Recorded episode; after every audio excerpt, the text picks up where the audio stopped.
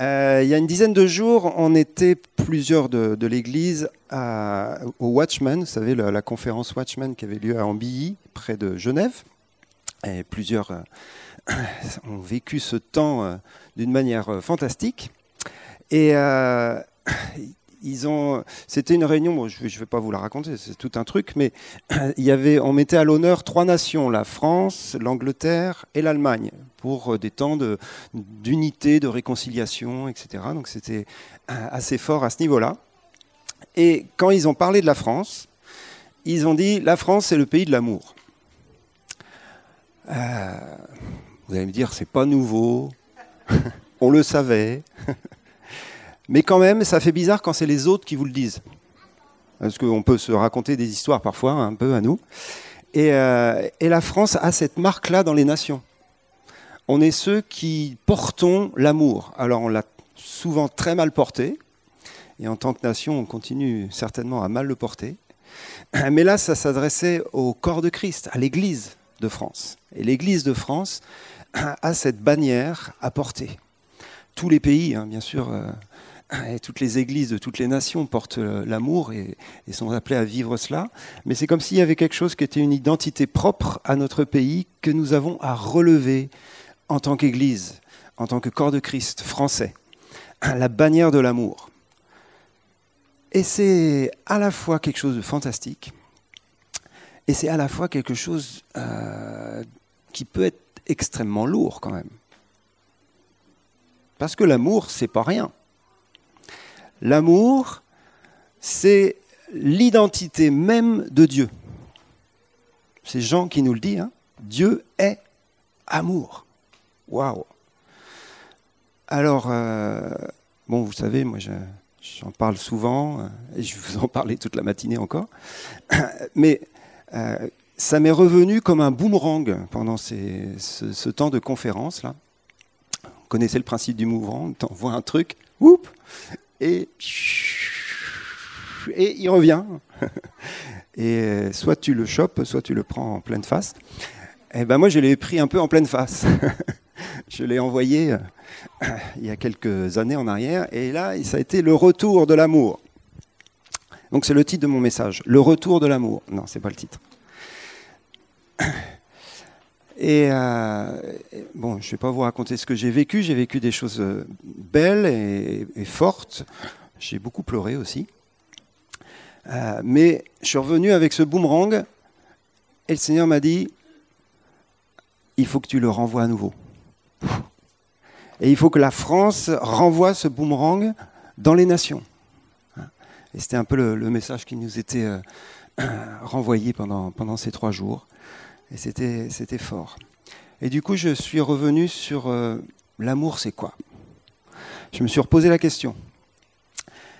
Et vous savez, dans la Bible, il y a deux mots qui sont utilisés en grec, en tout cas dans le Nouveau Testament, concernant l'amour.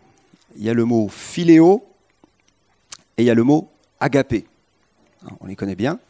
Philéo, il est moins utilisé, et il est souvent traduit par euh, l'amour fraternel. Hein. Ah, c'est euh, l'église de Philadelphia, vous connaissez dans l'Apocalypse, hein, c'est l'église de l'amour fraternel. Hein. Philadelphia, c'est amour fraternel. Et, c'est une des dimensions de l'amour qui est essentielle et qui est voulue de Dieu dans nos vies, dans l'église et, même dans la vie de l'être humain. Et puis ensuite, il y a le mot agapé. Et le mot agapé, par contre, il est beaucoup plus euh, utilisé, mais souvent on, dit que le mot agapé signifie l'amour de Dieu. Hein. C'est-à-dire un amour qui humainement va être difficile à mettre en action parce que c'est quelque chose qui vient de Dieu, que Dieu euh, est lui-même. Hein. Il est amour, il est agapé. Et du coup, si nous, nous sommes appelés à le vivre également, c'est parce que nous recevons la grâce de Dieu pour le mettre en action. Et euh, ce que j'avais sur mon cœur pour ce matin, c'était un, encouragement pour laisser Dieu nous faire aller plus loin dans l'amour, pour aller de l'amour philéo à l'amour agapé. Et l'amour philéo, c'est un amour qui, euh, quelque part, se trouve partout euh, sur la terre, pas uniquement dans l'Église. Et heureusement, il y a de l'amour partout sur la terre. Il y a l'amour dans les familles, il y a l'amour dans les amitiés, dans les relations, il y a la fraternité, même entre les nations. Il y a plein d'amour, parce que euh, l'homme a été créé à l'image de Dieu, et cet amour est très répandu. Et Jésus a dit quelque chose d'assez fort qui, un peu nous, nous rentre dedans, à chaque fois que je lis ce verset en tout cas. Il a dit, si vous aimez ceux qui vous aiment, vous ne faites rien d'extraordinaire. En fin de compte, c'est assez facile d'aimer quelqu'un qui t'aime. Hein. Et en général, j'ai réfléchi à ça, quand tu dis à quelqu'un je t'aime, en fin de compte, tu lui dis ça parce que tu sais que tu es aimé de lui. Hein, souvent, souvent c'est ça. Je t'aime, en fin de compte, tu es en train de dire j'aime bien parce que tu m'aimes. Et ça, c'est facile, nous dit Jésus. Aimer ceux qui nous aiment, c'est, normal. Celui qui n'arrive pas à aimer celui qu'il aime, ben, il va aller faire de la relation d'aide. Mais logiquement, c'est assez facile. Hein quelqu'un qui t'accueille, euh, qui te fait un gros câlin, euh, normalement tu l'aimes, sauf si t'a trahi la semaine d'avant. Mais bon, ça c'est autre chose. Et donc Jésus nous dit, bon ça, euh, les gens du monde le font aussi. Donc si vous le faites, vous faites comme les gens du monde, c'est-à-dire comme tous les êtres humains, vous aimez ceux qui vous aiment, et ceux qui vous aiment pas, eh ben, vous les aimez pas. Enfin bon, comme on est chrétien, on fait semblant de les aimer, mais au fond, on les aime pas. Donc ça, c'est l'amour de base. C'est un amour, on va dire, qui est naturel, qui est humain, et qui est important parce que l'amour philéo, hein, la relation comme ça d'amitié et d'amour, elle est euh, dans plusieurs endroits dans la parole de Dieu. Je vais juste vous citer rapidement euh, deux versets qu'on connaît bien, en tout cas deux relations qu'on connaît bien. Jésus aimait Lazare de l'amour philéo. Vous savez, quand il y a Lazare qui est mort, etc., il y a Jésus qui pleure, et les autres disent Voyez combien il l'aimait. Mais c'est l'amour philéo. Parce que Lazare, c'était un ami de Jésus. Donc Jésus avait aussi, dans ses relations terrestres, une capacité d'aimer qui était tout à fait humaine aussi. Il aimait Lazare comme un ami aime son ami. Et ils avaient une relation sûrement réciproque d'amour. Donc il aimait quelqu'un qui l'aimait en retour.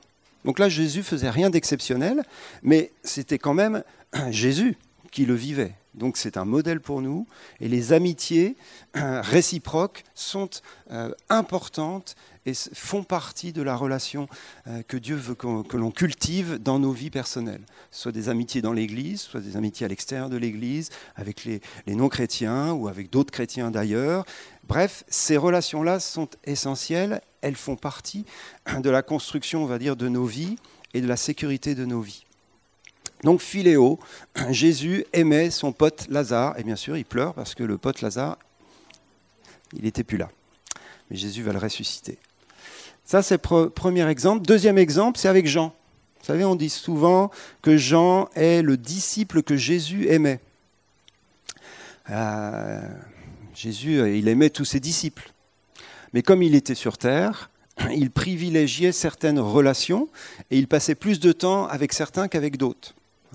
Donc il y avait euh, les 70, euh, parmi les 70 il en prend 12, parmi les 12 il en prend 3, et parmi les 3 il en prend un. C'est-à-dire qu'il est dans un, relationnel de plus en plus engagé. Eh bien, le, relationnel le plus fort qu'il avait parmi tous ses disciples, c'était avec Jean. Et Jean était le disciple que Jésus aimait et encore une fois, c'est philéo. Donc là, on n'est pas dans l'amour de Dieu agapé. On est dans un amour relationnel qui est un amour aussi d'affinité. Pourquoi est-ce que Jésus aimait Jean de manière particulière? Parce qu'ils avaient des affinités relationnelles parce qu'il y avait une amitié, il y avait, on n'a pas le détail, mais il y a des choses qui ont été créées entre eux de l'ordre de l'affection, de l'ordre de l'affinité. Peut-être ils avaient des discussions incroyables, profondes, peut-être ils, regardaient les matchs de foot ensemble, je ne sais pas ce qu'ils faisaient, mais il y avait un truc relationnel fort. Et Jésus a privilégié cette relation. Et moi, ça, euh, ça m'a fait du bien de découvrir ça, de dire même Jésus a le droit d'avoir des copains, donc moi j'ai le droit aussi d'en avoir. Et vous aussi. Parce qu'on est construit comme ça. Tu ne peux pas aimer tout le monde de l'amour filéo euh, comme ça. Parce que l'amour filéo exige une relation où on se connaît. L'amour filéo exige euh, de l'interpersonnalité, de la, de la, relation. Tu donnes, tu reçois, tu aimes, tu es aimé. Et cet amour filéo-là, tu ne peux pas l'avoir avec tout le monde. L'amour agapé, tu peux l'avoir avec tout le monde, même avec tes ennemis. Vous voyez la différence? L'amour filéo, tu ne vas pas l'avoir avec tes ennemis, excuse-moi. Euh, tu vas les aimer d'une autre dimension d'amour dont on va parler. Mais tu vas pas être dans le filéo avec eux, tu vas pas aller boire une bière avec tes ennemis. De toute façon, ils ne viendront pas. Hein? Mais tu vas les aimer d'un autre niveau d'amour, qui est l'amour agapé. Hein? Donc là, on est dans ce niveau d'amour qui est réciproque. Et la réciprocité dans l'amour, elle est au cœur euh, de qui est Dieu. Dans la Trinité, vous avez une relation d'amour, bien évidemment. Et on pense toujours que c'est l'amour agapé. Le Père et le Fils s'aiment de l'amour agapé. Oui, bien sûr. Eh bien, il y a un verset dans Jean, chapitre 5, verset 20, qui nous dit Le Père aime le Fils et lui montre tout ce qu'il fait. Peut-être vous connaissez ce verset-là. Le Père aime le Fils et lui montre tout ce qu'il fait. Et là encore, c'est philéo. Le Père aime son Fils Jésus dans une relation affective, réciproque, de fraternité, c'est pas le mot, mais, d'amitié profonde et d'amour relationnel vécu euh, dans une réciprocité magnifique. Et ça, c'est dans la Trinité. Il y a de l'amour philéo dans la Trinité. Il y a de l'amour philéo, c'est-à-dire de la connaissance mutuelle. Ça, il y a un autre verset qui dit Le Père euh, Non, personne ne connaît le Père si ce n'est le Fils, et personne ne connaît le Fils si ce n'est le Père. Hein? Donc il y a une connaissance mutuelle entre le Père et le Fils, qui est bien sûr du, du domaine de la perfection, mais qui est aussi du domaine de l'affection. Et quand Jésus dit, quand le Père dit de Jésus, celui-ci est mon Fils bien-aimé, en qui je mets toute mon affection, il parle de cet amour philéo. Il parle de cet amour relationnel, affectif. Affectif. Nous avons cela dans la Trinité. Donc ce n'est pas du tout péjoratif de dire euh, il faut qu'on ait de l'amour philéo les uns avec les autres. Ce n'est pas du tout basique. Ça peut être hyper profond. Ça peut être hyper profond. Ça peut être un engagement de vie les uns avec les autres Hein, les amitiés, c'est peut-être ce qu'on a de plus précieux sur la terre. Vous savez que les relations, c'est ce qu'on a de plus précieux sur la terre. C'est pas notre argent, c'est pas notre voiture, c'est pas notre chien, même euh, pour ceux qui en ont et qui les aiment beaucoup. Non, non, ce qui est le plus précieux dans ta vie, c'est tes relations. Hein, alors il y a les relations euh, dans la famille, il y a bien sûr le couple, hein, qui est une relation filéo profonde, bien évidemment.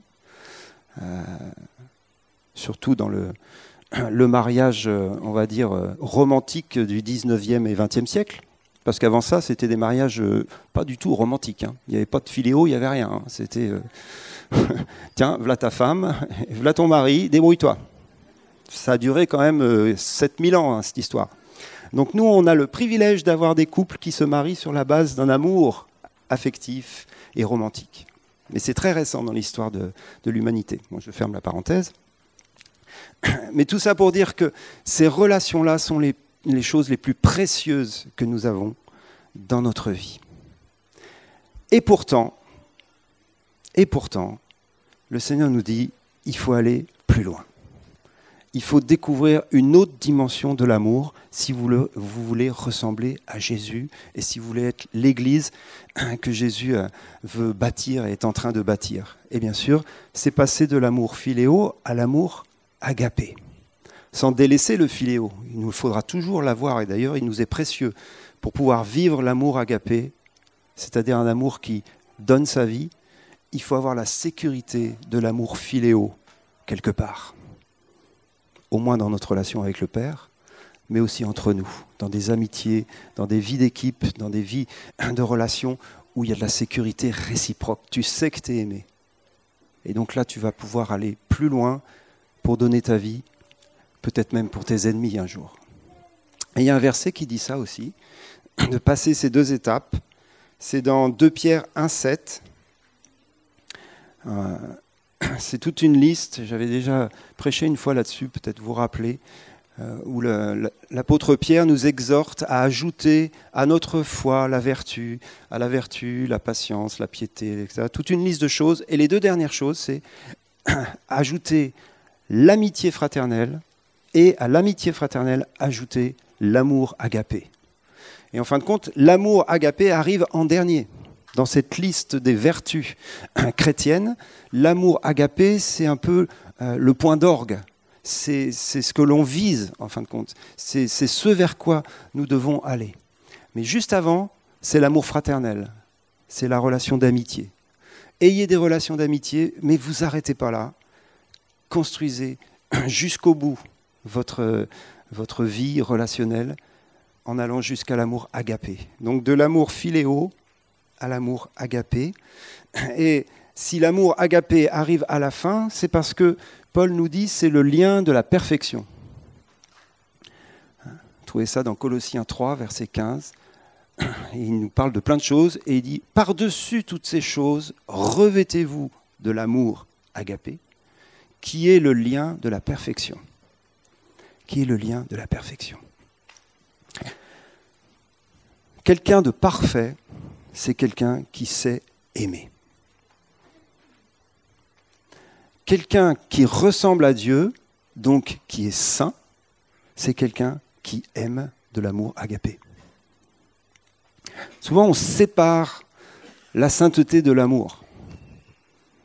C'est comme si tu coupais Dieu en deux, et il y a le côté sainteté, là, qui est, tout blanc, et le côté amour qui est tout multicolore. Ça, c'est mon, mon, regard sur les choses. Mais en fin de compte, c'est la même chose, puisque vous le savez, quand vous passez la lumière dans un prisme, elle devient multicolore. Au début, elle est blanche, elle devient multicolore. Donc la sainteté de Dieu, lorsque tu l'étudies, on va dire avec le, regard renouvelé, tu vas voir des couleurs extraordinaires, c'est celle de l'amour. C'est Jésus lui-même qui a résumé la loi avec le commandement de l'amour. Il a dit, voilà, la loi, tous ces commandements se résument en un seul commandement. Tu aimeras le Seigneur ton Dieu de tout ton cœur et ton prochain comme toi-même. C'est un commandement qui lui est semblable. Le commandement de l'amour accomplit la loi. Celui qui aime accomplit la loi.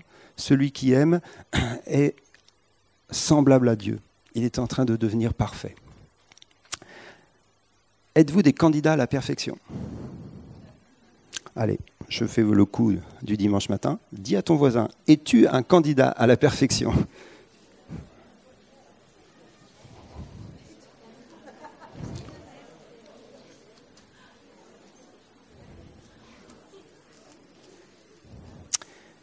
Alors, si tu es candidat à la perfection, donc tout le monde a répondu oui, hein, j'espère. Sinon, tu n'es pas chrétien. Hein. La perfection chrétienne. Hein. John Wesley. John Wesley, il a prêché la perfection chrétienne et les gars, ils l'ont vécu. En fin de compte, on vit ce qu'on prêche. Enfin, pas toujours. Mais oui, ce que je veux dire? Si tu te dis euh, la vie chrétienne n'arrivera jamais à la perfection, bah, tu n'arriveras jamais à la perfection, on est d'accord. Mais si tu dis la vie chrétienne nous permet de devenir parfait, peut-être tu as des chances d'y arriver en fin de compte. Eh ben, je vous donne ça ce matin. La vie chrétienne nous permet de devenir parfait. Et c'est le chemin de l'amour. Et du coup, nous allons étudier ensemble un chapitre entier de la parole de Dieu. 1 Corinthiens 13.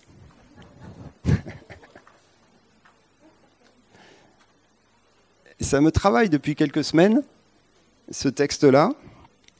Et en fin de compte, il est tellement bateau, il a tellement été utilisé qu'on l'étudie jamais. C'est très rare d'avoir quelqu'un qui prêche sur un Corinthien 13. On le cite comme ça, vite fait, en disant ça, euh, c'est pas pour nous, c'est pour, euh, je sais pas qui d'ailleurs, c'est le truc parfait, quoi. C'est le truc inatteignable. Eh ben, j'ai étudié ce texte, je l'ai relu en fin de compte, en m'arrêtant sur chaque chose, et en fin de compte, il est très atteignable. Alors il y a des points qui piquent un peu plus que d'autres, on est d'accord, mais euh, en lisant ce texte, j'ai pensé à certaines personnes, et euh, je ne vous dirai pas les noms quand même. Et je me suis dit, mais ils en sont pas loin. Hein. Il y a certaines personnes qui aiment de cette qualité d'amour. Des gens que je connais. Hein. Ah, tu connais des. Ben oui, des chrétiens. Il y a des gens qui savent aimer. Hein. Ouais, ouais. C'est pas forcément euh, ceux qui ont le micro, hein, mais c'est. Il y a des gens qui aiment d'une grande qualité d'amour. Donc ça m'a encouragé. Je me suis dit, en fin de compte, c'est pas juste un truc de perfection euh, inatteignable, mais c'est quelque chose qui est, qui est, possible.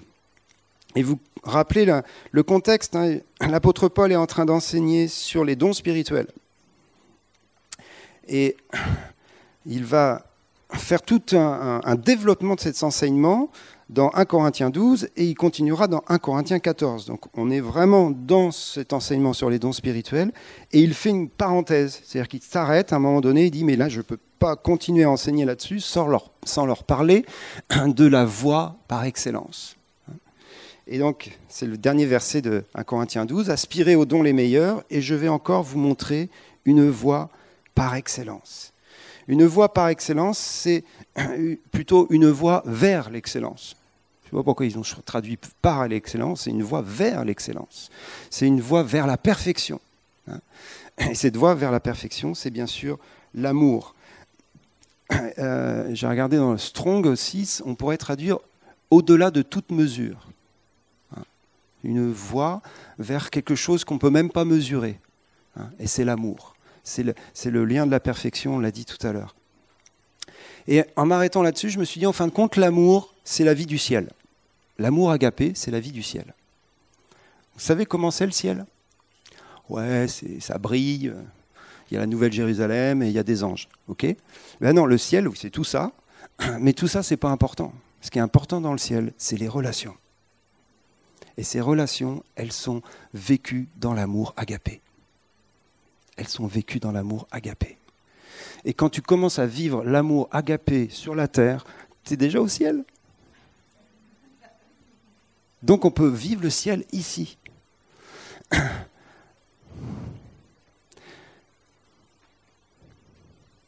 Vous savez que le but de Dieu, c'est que cette terre soit habitée par des hommes et des femmes qui aiment comme Jésus aime.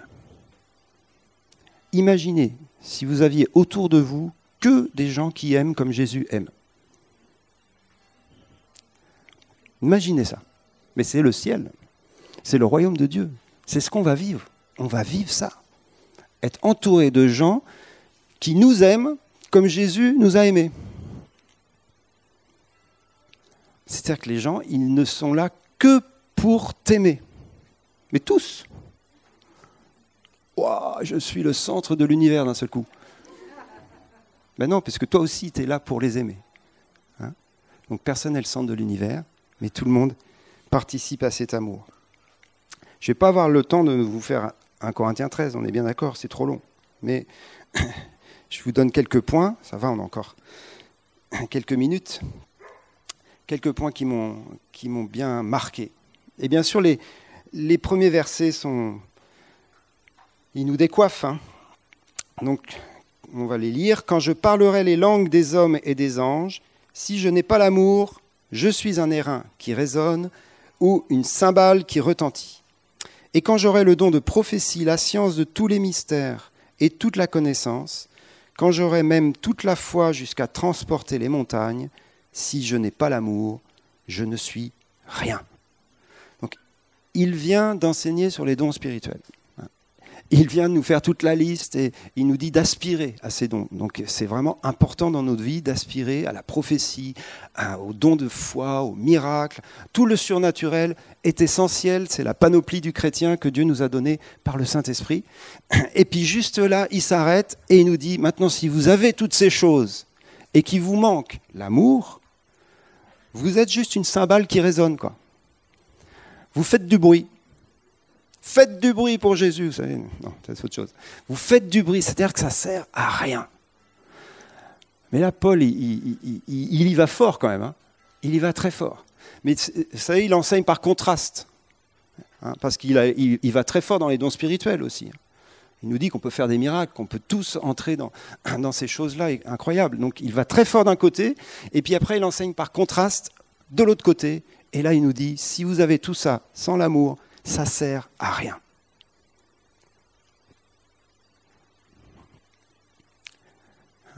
Donc on ne peut pas aspirer au don spirituel sans rechercher l'amour. Et plus tu aspires au surnaturel, plus tu dois rechercher l'amour. Sinon ça va résonner, ça va faire du bruit et ça servira à pas grand-chose. Parce que je vous le rappelle, c'est l'amour qui édifie c'est-à-dire qui construit les vies. Le don spirituel est essentiel, mais il est au service de quelque chose de plus grand que lui, qui s'appelle l'amour. La puissance de Dieu est au service de son amour. Vous pouvez écrire ça en grand sur votre frigo. La puissance de Dieu est au service de son amour, et heureusement pour nous. La motivation suprême de Dieu, c'est qu'il a tant aimé le monde, qu'il met tout en action, et même la plus forte puissance qu'il peut, avoir, il la met en action, parce qu'il nous aime. il y a des miracles extraordinaires, hein, des résurrections, hein, des, membres qui repoussent, des trucs de folie.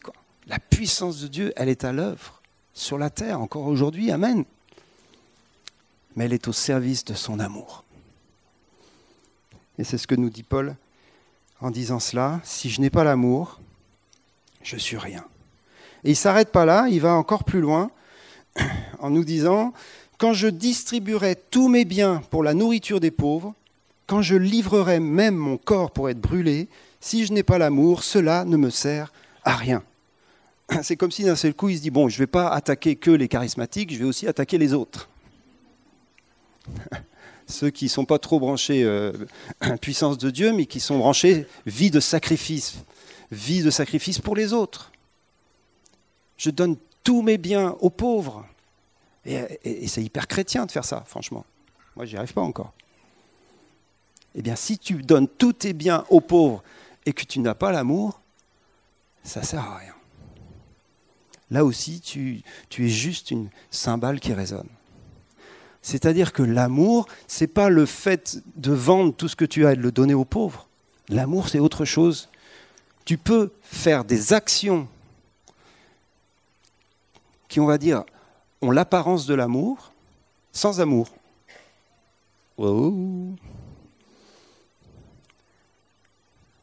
Donc il n'est pas en train de dire de ne pas le faire, mais il est en train de dire recherche le plus important, c'est l'amour.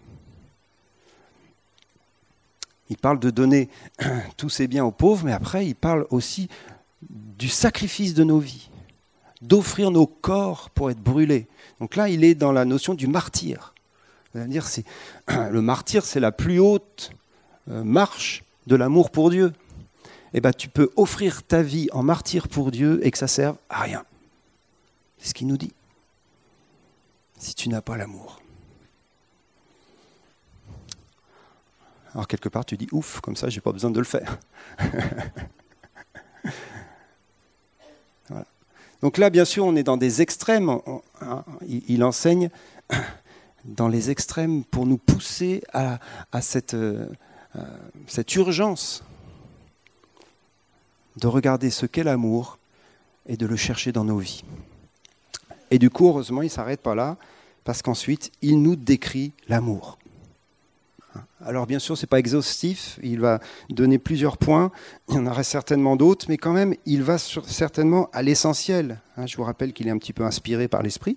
Donc il va quand même pointer des traits de caractère, de personnalité et des comportements qui sont, pour Dieu, la preuve que tu aimes de l'amour agapé. Hein. Donc il faut, en fin de compte, maintenant qu'on se fasse un peu un, comment on appelle ça, un, check, checking,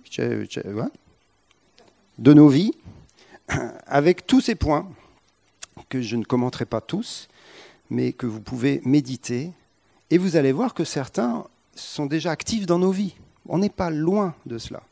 C'est juste qu'il faut réaliser que c'est l'essentiel de nos vies.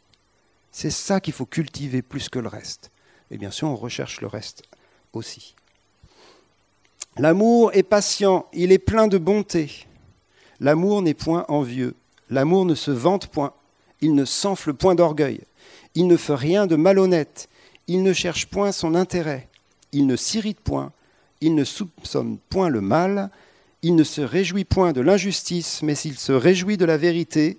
Il excuse tout il croit tout, il espère tout, et il se porte, supporte tout. Et là, tout le monde dit pas Amen. Première chose que je veux dire sur cette description, c'est tout simple. L'amour parle avant tout d'un caractère, d'une personnalité. L'amour, c'est qui tu es ou qui tu es en train de devenir. Il cite quelques fruits de l'esprit d'ailleurs, la patience, la bonté. C'en est deux déjà sur la liste de Galates. Ces fruits de l'esprit, c'est Christ en nous qui commence à se manifester dans notre caractère. Et la première chose qui lui vient à l'esprit quand même, c'est la patience. Et vous savez que la patience, en tant que fruit de l'esprit, c'est pas le fait de savoir attendre dans une queue à la poste quand c'est long. C'est pas ça. Bon, ça c'est utile, mais c'est pas ça le fruit de l'esprit. Parce que Dieu est patient, et je vous assure, Dieu ne fait pas la queue nulle part. La patience, selon Dieu, c'est être patient envers quelqu'un. Elle est relationnelle, la patience. Le fruit de l'esprit de la patience, c'est être patient envers les autres, comme Dieu est patient envers nous alors qu'on en fait des bêtises. Dieu a une patience qui s'arrêtera un jour pour faire place à la colère, mais il y a une patience qui dure et qui dure et qui dure et qui dure. Et elle est, on va dire, le cadre de son amour. Dieu est patient envers l'humanité. À combien plus forte raison devons-nous être patients les uns à l'égard des autres? Et c'est l'amour agapé. Ok, vous avez coché la case là? Peut mieux faire, c'est ça? Et le deuxième fruit de l'esprit qu'il utilise, je l'aime beaucoup celui-là, c'est la bonté. Dieu est bon. On ne peut pas faire plus bon que Dieu. La bonté, c'est la caractéristique même de Dieu. Ça veut dire quoi la bonté? La bonté, c'est vouloir le meilleur pour quelqu'un d'autre tu veux le meilleur pour sa vie. Tu es bon envers lui. Et si tu peux, en plus, participer à la bénédiction de sa vie, eh bien, tu participes. C'est-à-dire que tu donnes. Avec la bonté, il y a la notion de don. Dieu est tellement bon qu'il a donné son Fils. Il nous aime avec un regard bienveillant. Et ça, c'est l'amour agapé. La bonté. Alors, on se refait le film. Imaginez la terre rempli de gens bons. Pas mal le jeu de mots quand même. De Bayonne. rempli de gens qui aiment avec la bonté de Dieu. Ça donne quoi? Ça veut dire que autour de toi, tu n'as que des gens qui veulent le meilleur pour ta vie. Tu n'as que des gens qui veulent que tu sois béni. C'est ça le ciel. Eh bien, le ciel peut commencer maintenant sur la terre. Et l'Église doit être un modèle d'un lieu où tout le monde veut le meilleur pour l'autre. Dans le monde, souvent, hein, et parfois malheureusement dans l'Église, on veut le meilleur pour soi. Levez la main ceux qui se reconnaissent. On veut le meilleur pour soi, on est sur Terre quand même, on veut tous le meilleur, on veut être béni, on veut un bon salaire, on veut un bon boulot, une belle machin, on veut tous quelque chose de bon pour nous-mêmes. Et on y travaille dur parfois. Eh bien le Seigneur dit, arrête d'y travailler, c'est les autres qui doivent y travailler pour toi. Toi, tu dois travailler au meilleur pour les autres. Et on est dans l'amour agapé là. Ah, on est dans l'amour agapé. Et c'est pour ça qu'il dit un peu plus loin, l'amour agapé ne cherche pas son intérêt. L'amour agapé ne cherche pas son intérêt. Ouais, mais quand même. Euh, non, non. L'amour agapé ne cherche pas son intérêt. Donc là, on est dans une dimension de l'amour qui est divine, mais que nous sommes, euh, par le Saint-Esprit, capables de mettre en action.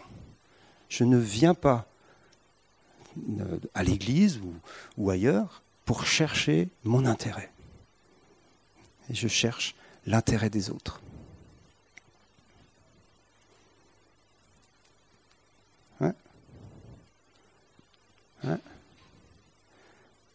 Se battre pour les autres. Mettre tout en action pour que les autres soient bénis. Ça, c'est l'amour agapé.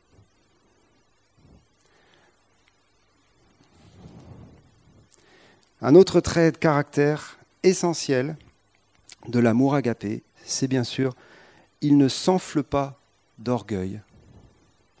Il ne se vante point. C'est l'humilité. Il n'y a pas d'amour sans humilité. C'est impossible.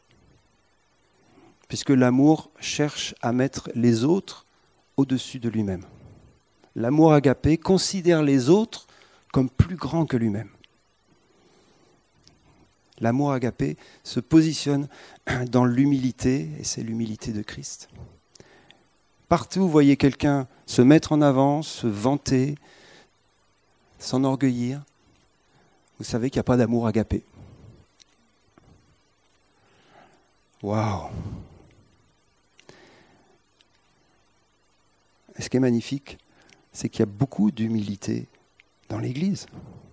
On ne va pas se, flageller ce matin, on va s'encourager. Il y a de l'humilité. Donc il y a de l'amour agapé. Il y a très peu de gens qui la ramènent quand même. Heureusement. Il y en a quelques-uns, je ne les citerai pas. Moi, ça va, l'orgueil, j'ai donné, je suis orgueilleux. Hein. Je, je lève la main. Vous savez, il y a une chose que Dieu fait dans la vie des orgueilleux, il s'en occupe. C'est-à-dire que si tu, dis au Seigneur, je reconnais que j'ai besoin que tu traites l'orgueil, c'est une prière exaucée. Ouais, je suis le meilleur. Et boum, tu te prends un mur qui te prouve que tu es pas du tout le meilleur. Donc Dieu traite l'orgueil dans chacune de nos vies, il n'y a pas de souci. Et on appelle ça le brisement, il brise nos vies. Et puis quand une vie est brisée, par Dieu, il y a l'humilité qui peut arriver. Et cette humilité-là, eh bien, elle vient de Christ. C'est l'humilité de Christ. C'est d'un seul coup, waouh, mais non, mais je ne suis pas le meilleur du tout, en fin de compte. Et les autres sont tellement importants. Et ça, c'est l'amour agapé. Et je vais terminer parce que le temps a passé. Mais vous pouvez revenir sur ce texte, parce qu'après, il parle plus uniquement de caractère, mais il parle aussi de comportement. C'est-à-dire que ça va plus loin que le caractère, c'est le, le, fruit produit dans le comportement de la personne par rapport à ce qui l'entoure. Et bien sûr, ne fait rien de malhonnête, Là, ça nous parle du comportement. Il se réjouit de la justice. Enfin, il ne se réjouit point de l'injustice. Ça veut dire qu'il se réjouit de la justice. Il recherche la justice dans toute sa pratique. Ça nous parle bien sûr d'obéissance au Seigneur et, de recherche de ce qui est juste, pas simplement pour nous, mais la justice aussi pour les autres. Et euh, vous savez, souvent, on, est révolté par l'injustice et on a le droit de l'être. L'amour agapé est révolté par l'injustice. mais surtout l'injustice qui touche les autres. Nous, on est tout de suite révoltés par l'injustice qui nous touche nous. Pas content. Tu as le droit d'être pas content, mais c'est pas l'amour agapé, c'est l'amour de soi, ça, c'est normal. Aime ton prochain comme toi-même, donc bien que tu t'aimes un peu. Mais te battre pour des causes qui ne sont pas les tiennes, mais qui sont celles des autres, c'est l'amour agapé. L'injustice, et il y en a beaucoup dans ce monde, nécessite des gens violents, qui, euh, qui sont en colère face à l'injustice et qui vont se donner pour que les choses changent, et dans tous les domaines. Et quand même, vous attendez que je commente la dernière phrase, donc je vais le faire. Il excuse tout, il croit tout, il espère tout, il supporte tout. Bon, il excuse tout. Ça nous parle bien sûr du pardon.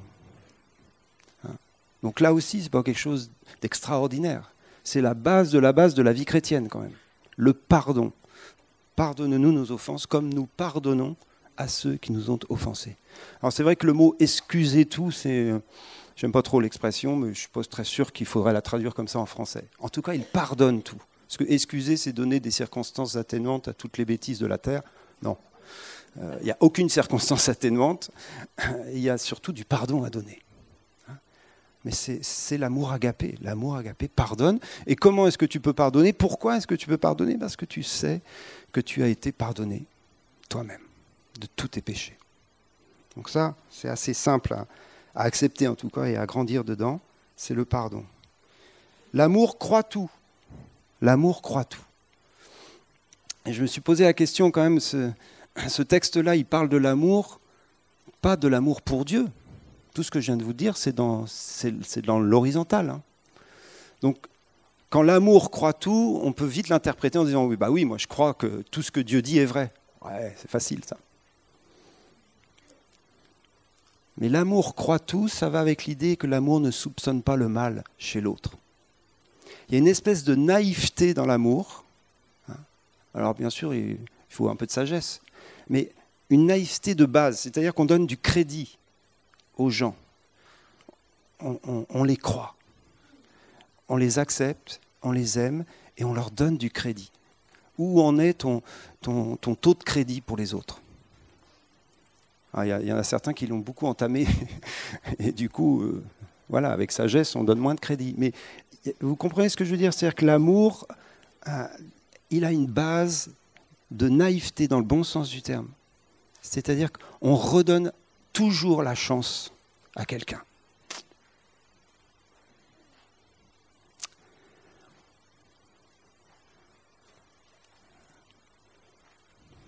J'allais dire, il faudra peut-être le faire avec Emmanuel Macron.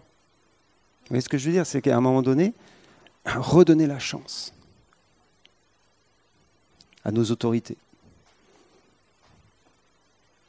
Alors il y a des situations où c'est difficile de redonner du crédit, hein. on est bien d'accord, je ne suis pas en train de parler de choses de simples, mais ça fait partie de ce qu'est l'amour agapé. Il, croit, il excuse tout, il croit tout, il espère tout, ça c'est magnifique. Ça il espère tout. C'est-à-dire que, hein, bien sûr, on parle de l'espérance, de la gloire et de tout ça. Ça, c'est magnifique. Mais ça, c'est une certitude. On va voir la gloire de Dieu un jour. Donc tu peux avoir cette espérance-là, mais ce n'est pas l'amour agapé.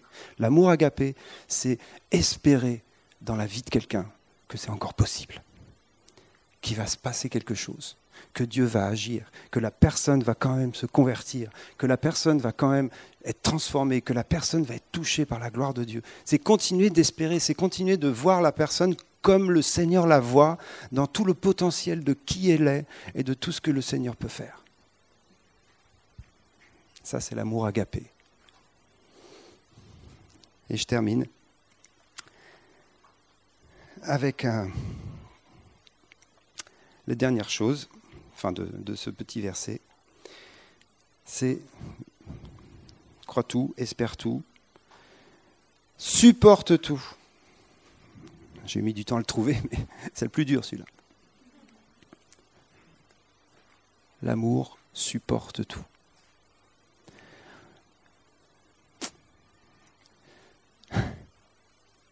Là, je n'ai pas un grand commentaire à vous faire. Mais on a la croix qui est notre modèle. Et Jésus a supporté cette souffrance par amour pour nous. C'est le modèle.